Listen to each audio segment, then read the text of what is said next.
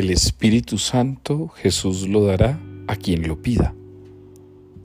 Cada uno de nosotros tiene la oportunidad de pedir paz, de pedir amor, de pedir cercanía, de pedir poder de Dios, de pedir sabiduría, de pedir bienes, de pedir salud, de pedir bienestar, de pedir tranquilidad.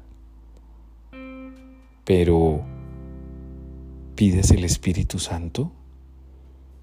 Porque en la medida en que pidamos el Espíritu Santo, podremos tener todo lo demás. Ya había una promesa bíblica que decía que pedid el Espíritu del Señor y su santa operación, buscad el reino de Dios y su justicia, y todo lo demás vendrá por añadidura. Así que mis hermanos, podemos pedir cosas importantes, pero no esenciales. Podemos pedir cosas que nos interesan, pero en realidad no hacen parte de la esencia divina. Lo más divino que puedes pedir a Dios es su espíritu.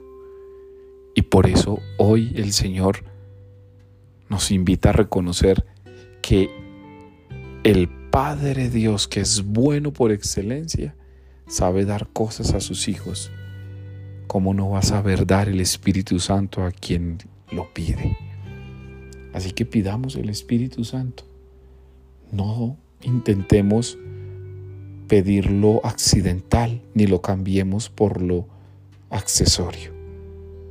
Levántate en este día para pedir lo único que importa, el Espíritu de Dios porque si lo tienes a Él, tendrás todo lo demás.